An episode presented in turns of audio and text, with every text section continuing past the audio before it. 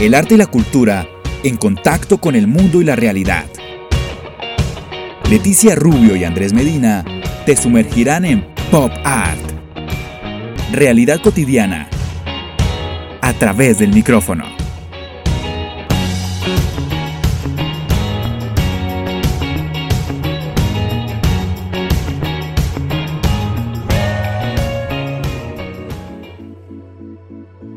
Hola, hola, ¿cómo están todos amigos de Pop Art? Mi nombre es Leticia Rubio y junto a Andrés Medina estamos haciendo este programa, yo desde Córdoba, Argentina, Andrés por allí, por Bogotá, Colombia. ¿Cómo estás, Andrés? Hola Leti, eh, súper bien y feliz como siempre cada semana de iniciar un nuevo espacio, un nuevo episodio en Pop Art en este podcast. Hoy Mileti, inmersos en, las problemáticas diarias donde la mente se nubla y caemos en errores súbitos, podemos conectar con nuestro interior, pero para salir de cada vicisitud que nos envuelve siempre hay una salida. Y en este caso, Mileti, te voy a presentar a nuestro invitado, está con nosotros Carlos Sánchez Ortiz, es comunicador social y periodista de la Universidad Jorge Tadeo Lozano en Colombia, ha escrito guiones para televisión, fue profesor universitario de la Pontificia Universidad Javeriana en el área de comunicaciones y en este episodio hablaremos sobre su historia, sus libros, las adicciones y nuestro cerebro. Carlos, bienvenido a Pop Art. Muchas gracias, eh, Andrés Leti, por la oportunidad de estar aquí en este espacio. Bueno, es muy interesante poder hablar de todos estos temas porque no estamos todos, digamos, no estamos exentos de que nos pase, ¿no?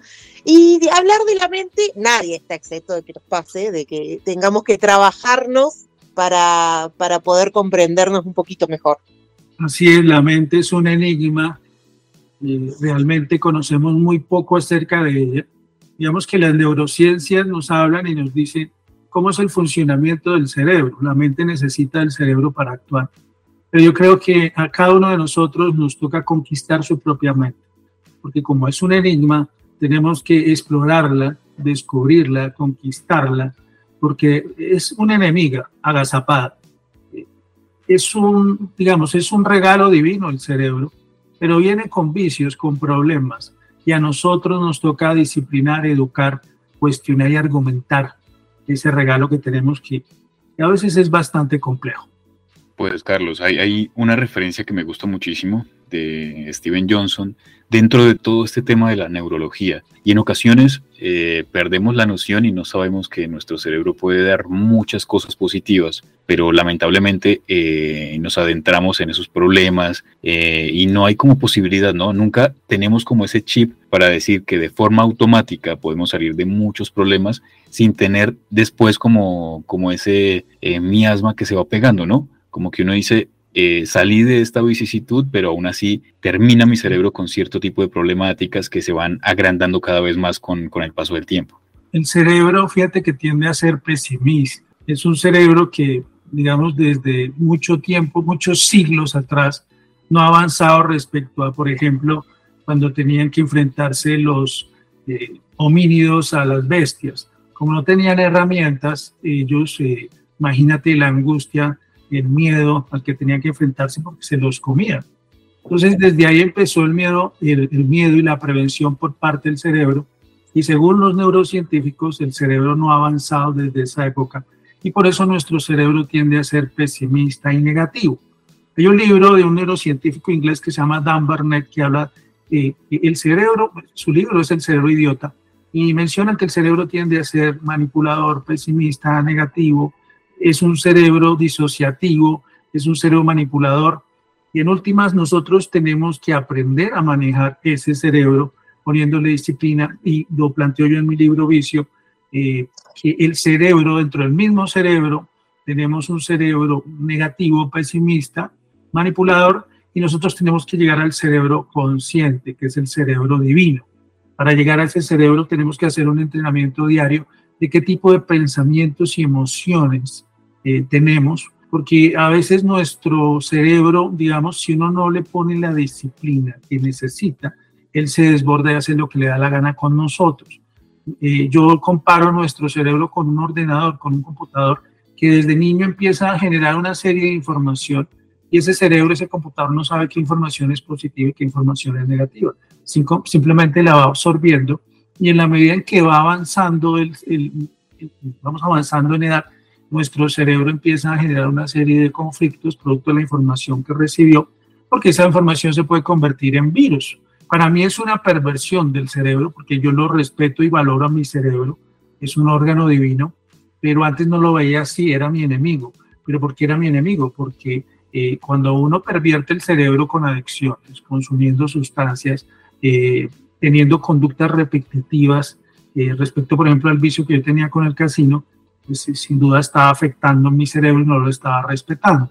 La gente no entiende lo que tiene ahí en la cabeza y entonces la perversión para mí es el chisme, la mentira, la manipulación, el hacer cosas oscuras. El cerebro no está hecho para eso.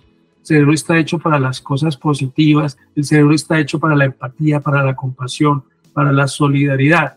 y si uno le pone, si hablamos desde la lógica, eh, cuando nosotros no actuamos bien con nuestra cabeza, pues vienen las complicaciones y la cabeza empieza a hacernos bullying.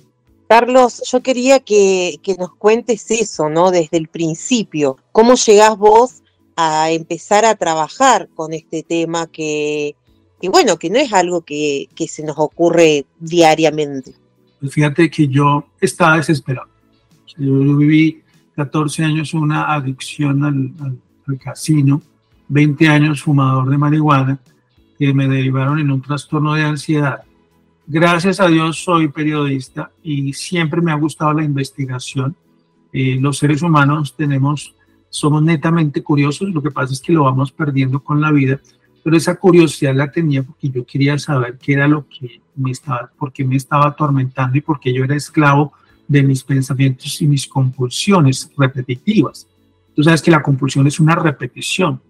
Entonces yo desesperado, angustiado, busqué muchas ayudas en especialistas, psicólogos, psiquiatras, en la religión, en grupos de autoayuda, tratando de encontrar respuestas de por qué era esclavo de mi cerebro. Entonces empecé a estudiar, a indagar, a investigar y en medio de esas investigaciones acerca de la mente, del cerebro, yo dije, oiga, ¿por qué no empieza usted a analizar y a pensar por sí mismo? Porque nosotros tenemos dones, el don del pensamiento. El pensamiento es algo profundo y nos dio, pues eh, la naturaleza nos dio eh, el pensamiento. Si nosotros fuéramos más exigentes con el pensamiento, podríamos resolver muchas cosas, así como el análisis. Entonces yo empecé a lanzar mis propias hipótesis eh, cuestionando y argumentando lo que me decía la mente para no permitirle que siguiera controlándome con mis adicciones y con mi trastorno de ansiedad, con ataques de pánico, delirios de persecución y paranoias, porque realmente estaba agotado. Y empecé a contraargumentarle a mi mente, empecé a conocerla, empecé a explorarla, empecé a descubrirla y entendí, por ejemplo, que eh, la imaginación es muy poderosa pero ¿qué hacemos con la imaginación? La desperdiciamos con pensamientos que no funcionan para nada. Y cuando yo empecé a cuestionar mi imaginación y a ponerle disciplina, empecé a ver que yo estaba sufriendo por cosas inexistentes, absurdas. Por ejemplo, que me podían envenenar, que me iba a pasar algo en la calle. Y entonces entendí que eso era una imaginación indisciplinada y empecé a trabajar la imaginación y a entrenar mi cabeza cuestionándola todos los días. Esto es un entrenamiento que hice diario durante cinco años con el trastorno de ansiedad, con 20 años de adicciones. Eh, eso es de todos los días y le fui ganando terreno poco a poco a mi mente.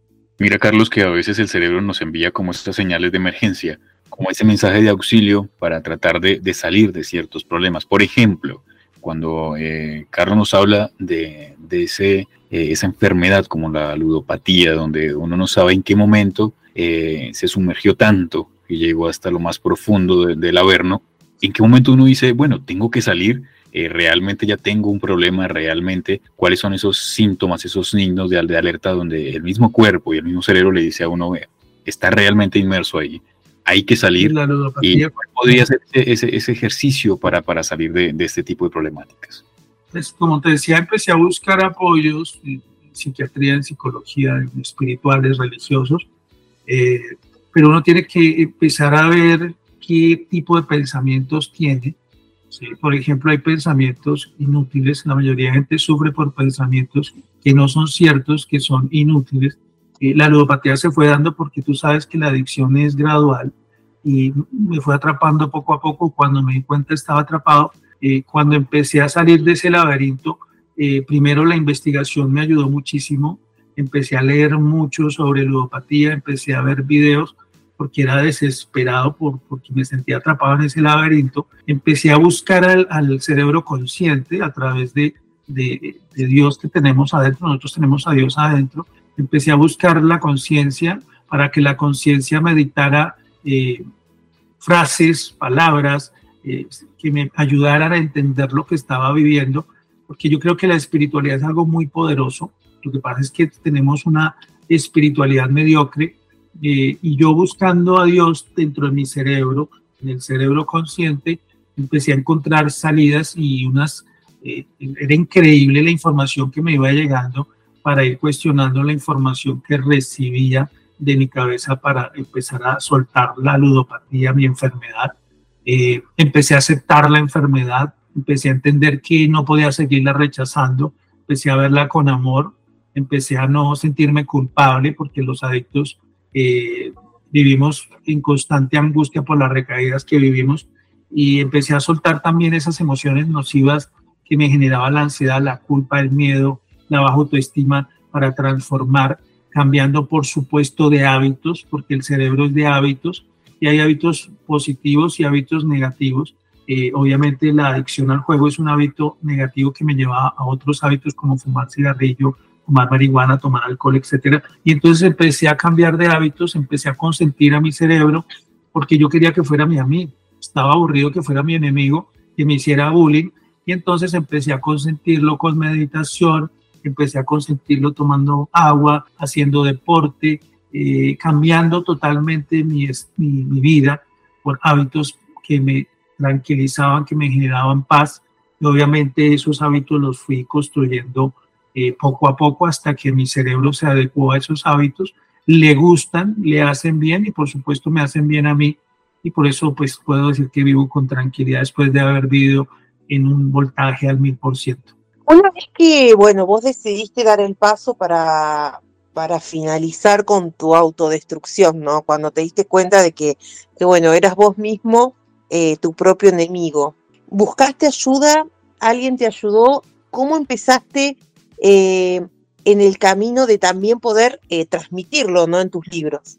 Fíjate que, que busqué ayuda, en, busqué muchas ayudas externas, eh, psicólogos, psiquiatras, sacerdotes, o sea, busqué, viajé, grupos de autoayuda, como lo decía anteriormente, pero realmente pues, la vida me dio un regalo de conocer dos personas, un psiquiatra no, de no pastillas, porque cuando tú sufres trastorno de ansiedad tienes que consumir pastillas. Eh, yo estuve dopado seis meses con pastillas psiquiátricas, pero conocí a este psiquiatra y me ayudó mucho a observar mis pensamientos, me ayudó mucho a entender lo que yo estaba viviendo. Eh, yo se lo agradezco mucho porque es un psiquiatra que trabaja más lo espiritual y una psicóloga también que me mostró el camino espiritual y que me enseñó también el camino de observar mis pensamientos de sanar mis conflictos internos, pero como yo le digo a mis estudiantes, en estos momentos yo soy mentor de cerebros, el proceso lo tiene que hacer finalmente uno, porque el conocimiento, yo recibía la información, pero esa información yo la tenía que transmitir, convertirla en conocimiento, y la convertí en conocimiento y elaboré mi propio concepto porque uno tiene que aprender, si, hay una información que es valiosa, yo la puedo transformar en conocimiento y ese conocimiento me nutre y me transforma. Eh, lo que aprendí lo transformé y en mis libros los cuento, lo cuento en mis libros, que es importante eh, aprender a interpretar el conocimiento y ser generadores de nuestro propio conocimiento a través de la autoobservación, a través de la autocrítica y porque es supremamente importante aprender a vernos a nosotros mismos, conocer nuestro mundo interno, porque nosotros no conocemos nuestro mundo interno. Muchas veces somos eh, esclavos, rehenes de lo que pasa afuera y no entendemos que el verdadero mundo es el que está dentro, el mundo interno, es ahí donde está eh, la realidad de quién soy, eh, de cómo veo el mundo, de cómo lo percibo, de cuáles son mis emociones, y cuáles son las conexiones que tengo con lo mejor de mí mismo, lo peor de mí mismo, de la manera en que yo interpreto el mundo, ¿sí? Y eso me sirvió mucho la autoobservación y el autoconocimiento y aprender a no calificar los pensamientos, porque nosotros tenemos tendencia a calificar lo que pensamos y por eso entramos en sufrimiento. juzgar el pensamiento. Pensamiento no lo podemos juzgar, tenemos que aprender a observarlo y, y cuando lo aprendemos a observar, podemos encontrar, por ejemplo, cuáles son los pensamientos que me sirven y cuáles no, y me quedo con los mejores. Cuando entran los que no sirven, pues hay que tener la disciplina para contrarrestarlos y no dejar que crezcan porque se convierte en una película de terror, porque te llena de pensamientos, pensamientos, pensamientos, porque no le interesa soltarte, se vuelve como una bola de nieve esos pensamientos negativos y es muy difícil soltarlos porque los convertimos en realidad. Pues Carlos, llegó la hora de, abrir los libros y que nos hables de Desahógate, despierta ya y vicio. ¿Qué, contexto tiene cada uno como para que en este caso los que nos están escuchando puedan eh, conocer un poquitito acerca de cada libro, su trasfondo, eh, más allá de todo esto que, hemos hablado, que sé que está ahí impreso, pero, pero hablando puntualmente, Desahógate, despierta ya y vicio. Listo, Andrés. Desahógate es un libro que nació a partir de una terapia con mi psicóloga. Ella me, yo trabajaba en televisión escribiendo guiones y ella me dijo que por qué no escribía, como un proceso de sanación. empecé a escribir eh, y me di cuenta que era un libro, o sea, yo cuando empecé a escribir me di cuenta que era un libro y es eh, porque ahí hablo, por ejemplo, de la importancia de educar nuestras emociones, porque nosotros no somos conscientes de cuál es la relación que tenemos con nuestras emociones eh, somos muy indisciplinados, eh, somos ignorantes en el manejo de nuestras emociones y planteo en el libro la importancia de educar las emociones. Eh, hablo de emociones, por ejemplo, el miedo, cómo trabajar el miedo, la envidia, la ira, los celos, la ansiedad, la culpa, los apegos, la soberbia, la pereza, la baja autoestima, porque nos esclavizamos y no tenemos esa comunicación, digamos, interna con nosotros mismos y la relación que tenemos con Dios. Y también obviamente hablo de la adicción, hay un capítulo sobre adicciones, eh, de lo que viví con las adicciones y lo que significó para mí vivir con un trastorno de ansiedad, en donde pues hay ejercicios y la gente puede hacer ejercicios para entender, por ejemplo, por qué nos da miedo, por qué nos da culpa. Eh, para, es una invitación a que la gente de verdad, en pleno siglo XXI, no seamos tan indisciplinados con las emociones es importante y, contanos cómo es la relación con tu público, cómo es la relación con tus lectores. Ok, bueno, y Vicio, eh, Vicio también es un libro, perdóname, es un libro que hablo sobre que todos tenemos, todos somos proclives a ser adictos y hablo acerca del cerebro, me aventuré a hablar sobre la mente, sobre la loca de la casa, lo que decía Sor Teresa. Es un libro que quiere que la gente tome conciencia acerca de la relación que tienen con su mente. Lo que tú me planteabas, eh, la relación que tengo con mis lectores, con mis seguidores, es una relación. A mí me escribe mucha gente. En estos momentos tengo, por ejemplo, una página en Facebook para ayudar a los ludópatas. Cada vez llegan más y más personas eh, buscando apoyo, buscando, haciendo preguntas, reflexiones, porque esta es una, yo quiero y invito a las personas a que tomen conciencia la relación con su propia mente, a que la conquisten, a que la amen, a que sean conscientes del gran poder que tenemos ahí, porque no podemos seguirlo derrochando, porque lo estamos derrochando el cerebro. El cerebro es demasiado poderoso y no entendemos ese poder. Y si tú te das cuenta, ¿quiénes son los grandes genios como Albert Einstein? ¿Cuánto, cuánto es el porcentaje de utilización del cerebro? O sea, imagínense todo lo que hay por explorar, muchísimo. Entonces, yo sí creo que cada uno de nosotros, y eso invito a mis lectores, a mis seguidores, a que exploren su cerebro, a que no tengan miedo, a que dominen a ese caballo brioso que tenemos ahí en la cabeza, porque dominarlo y volverlo nuestro aliado es una tarea diaria de conciencia, es una tarea maravillosa también, porque es un poder que desafortunadamente no lo conocemos bien y hay un derroche de cerebros impresionante y a mí me, me, me duele, me angustia ver ese derroche de cerebros donde la gente viene a este planeta a sobrevivir y no entender ese regalo hermoso que tenemos ahí. Pero para conocer ese regalo hay que ser muy exigentes con el pensamiento, hay que ser muy exigentes con el análisis y aprender, aprender a hablar con él, aprender a cuestionarlo, aprender a argumentarle porque si nosotros no le argumentamos a ese poder, pues él nos domina y nos maneja como si fuéramos su títere. Yo fui su títere mucho tiempo a través de las adicciones, a través del trastorno de ansiedad y me cansé de ser su títere y hoy soy amigo. Y él me hace caso, me, es un gran amigo, a veces molesta, pero lo disciplino, he aprendido a ponerle disciplina, a argumentarle, a cuestionarlo y realmente me da muchas bendiciones en estos momentos en mi vida. Pues Carlos, se nos está pasando el tiempo, no sin antes saber cómo, cómo ese proceso de, de, capacitación, para que las personas sepan un poquitito en qué momento tienen algún trastorno, que Carlos pueda llegar a cambiar sus vidas, eh, la parte de conferencias, cómo, cómo lo manejas, redes sociales, como para que todo el mundo pueda también llegar a tus redes y conocerte. Gracias.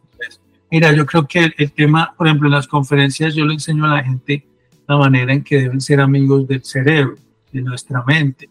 ¿Cómo podemos ser amigos de nuestra mente? Primero, tome conciencia de una buena alimentación, haga deporte. Eh, por ejemplo, el cerebro se estresa mucho con las relaciones tóxicas, negativas, con las personas negativas. Entonces tenemos que entender que el cerebro eh, frente a situaciones negativas se va a estresar. Tenemos que, no estoy hablando desde, ay, vamos a ser positivos, no, porque el positivismo hay que tomar conciencia de una tarea diaria que a veces nos quieren engañar y decirnos que somos positivos todo el tiempo, eso es mentira, también somos negativos. Lo que pasa es que se necesita también lo negativo para poder llegar a ser positivos. Y el positivismo entendido en ver que estamos en un mundo donde hemos desaprovechado tanto nuestra cabeza que sufrimos por cosas inexistentes. Eh, por ejemplo, con mis estudiantes les enseño a manejar la imaginación para que no sufran por tonterías, porque a veces se imaginan cosas es muy triste que ni siquiera van a suceder. Eh, por ejemplo, cuando yo tuve un estudiante que tuvo problemas de insomnio y yo le enseñé a cuestionar a su cabeza por qué le seguía el juego a la cabeza. O sea, tenía problemas de insomnio, angustiado, terrible, y dormía una hora. Entonces le decía, pero ¿cuál es la relación? A ver, escriba los pensamientos que usted tiene a diario respecto cuando se va a acostar, qué pensamientos tiene. Y usted en vez de seguirle el jueguito, empiece a cuestionar y empiece a hacer un trabajo profundo de cuestionamiento de regañar a su cabeza, de ver por qué tiene esos pensamientos, de cuál es esa relación que tiene con sus pensamientos, porque eso tiene un origen, y descubrir el origen de esos pensamientos para empezarlos a corregir. Porque si tú le das fuerza, y yo le digo eso a mis estudiantes, a unos pensamientos, esos pensamientos se convierten en virus y al convertirse en virus, realmente se convierten en un dolor de cabeza. Entonces, ¿cuál sería el antídoto frente a ese virus? Ser muy analíticos, pensar muchísimo respecto a esos pensamientos, corregirlos, desestructurarlos, generando otros pensamientos y alimentando el cerebro. El cerebro necesita de conocimiento. La gente si entendiera el valor del conocimiento, eh, entendería, por ejemplo, que el cerebro necesita nutrirse. A mí me salvó mucho el nutrir mi cerebro con información acerca del trastorno de ansiedad, Andrés, porque yo no tenía ni idea. Yo llegué con una angustia espantosa a la clínica psiquiátrica porque tenía el ataque de pánico. Entonces lo primero que me dijeron, tomes esta pastilla Xanax, me tomé la pastilla y entonces duré seis meses dopado y esto no es por acá. Empecé a investigar por mi lado, empecé a encontrar información, empecé a cuestionar mi cabeza. Llegó un psiquiatra que les conté maravilloso, él me enseñó a observar el pensamiento y me dijo, no, no lo califique porque usted al calificar el pensamiento está juzgando. Y cuando uno juzga, entra en el sufrimiento. Entonces, al observar el pensamiento, empecé a entender las mentiras de mi mente. Al observarme a mí mismo y a mirarme hacia afuera, empecé a entender que yo me falta una disciplina impresionante. Y en mis conferencias eso le enseño también a, mis, a los que van a mis conferencias eh, y, y cuando doy también las conferencias de adicciones, de que el cerebro tenemos un sistema de placer y ese sistema de placer también necesita orden. Yo creo en el fondo que todo es un problema de indisciplina. Si nosotros tuviéramos disciplina en nuestros pensamientos y en nuestras emociones y no viviéramos en esa ignorancia que a veces el caos nos genera, la ignorancia es caos. Y entonces, como no buscamos información, como no somos exigentes con el conocimiento, entonces, pues por eso vivimos en angustia. Pues Carlos, muchísimas gracias primero por haber aceptado la invitación, segundo por darnos un panorama de todo el proceso tu historia y lo que llevas de ahí en adelante con un tema bastante interesante, Leti, que nos dio gusto tenerte con nosotros y esperamos que más adelante puedas sumarte otra vez a este pop art y seguir hablando de temas tan interesantes. Carlos, muchísimas gracias. No, a ti muchas gracias. Redes sociales en Instagram, escritor Carlos Sánchez, en Facebook, Carlos Sánchez, mentor de cerebros, en YouTube, Desábate con Carlos Sánchez y en TikTok, Cerebros Conscientes. Muchas gracias a los dos por esta maravillosa oportunidad. No, muchísimas gracias a vos. La verdad que siempre es muy interesante poder hablar de estos temas. No siempre tenemos la posibilidad de, de, hablarlo, pero, pero bueno, eh, es interesantísimo y bueno, ojalá que tengamos, que tengamos otra vez por aquí. Muchas gracias. De verdad que sí, muchas gracias. Bueno, Carlos, muchísimas gracias, Mileti. No siendo más, gracias por acompañarme en, este podcast y hablar un poquitito de, tantas cosas, y en este caso con, con, Carlos Sánchez, por favor, búsquenlo. Y para los que quieran saber un poquitito más de la movida que hay en Río Tercero, Córdoba, Argentina, pueden buscarnos en www.tribucontenidos.com.ar y para los que quieran saber un poquitito más acerca de la movida cultural y musical que hay en Costa Rica, también pueden entrar a www.novahitsradio.com. Sin más, Mileti, gracias por acompañarme en este Pop Art. Nos encontraremos la próxima semana. Chao. Chao, chao. Desde Córdoba, Argentina y Bogotá, Colombia, Leticia Rubio y Andrés Medina te acompañaron en Pop Art. Realidad cotidiana a través del micrófono. Hasta la próxima.